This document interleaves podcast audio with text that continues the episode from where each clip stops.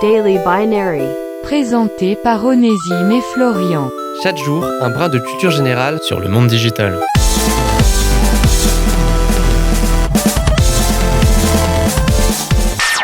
Aujourd'hui, on va parler d'une société qui rythme très certainement une bonne partie de vos journées, et ce sans même que vous y pensiez. Pour cause, elle est derrière la quasi-totalité des recherches Internet réalisées dans le monde. Je fais, ici, bien évidemment, mention de la firme Google, l'une des multinationales les plus emblématiques d'Internet. Mais peut-être qu'une information essentielle vous manquait concernant cette entreprise, l'origine de son nom. Et oui, parce que derrière ce terme imprononçable subsiste une petite histoire qu'il peut être intéressant d'avoir à l'esprit. Le nom Google n'est ni plus ni moins qu'une référence à une notation mathématique de son petit nom Gogol. Un Gogol se référant au chiffre 10 suivi de 100 zéros. 10 puissance 100. Un nom qui, pour la petite anecdote, sortirait tout droit de l'imagination fertile d'un enfant des années 20, âgé de seulement 9 ans alors, de son petit nom Milton Sirota, le neveu du célèbre mathématicien Edward Kastner.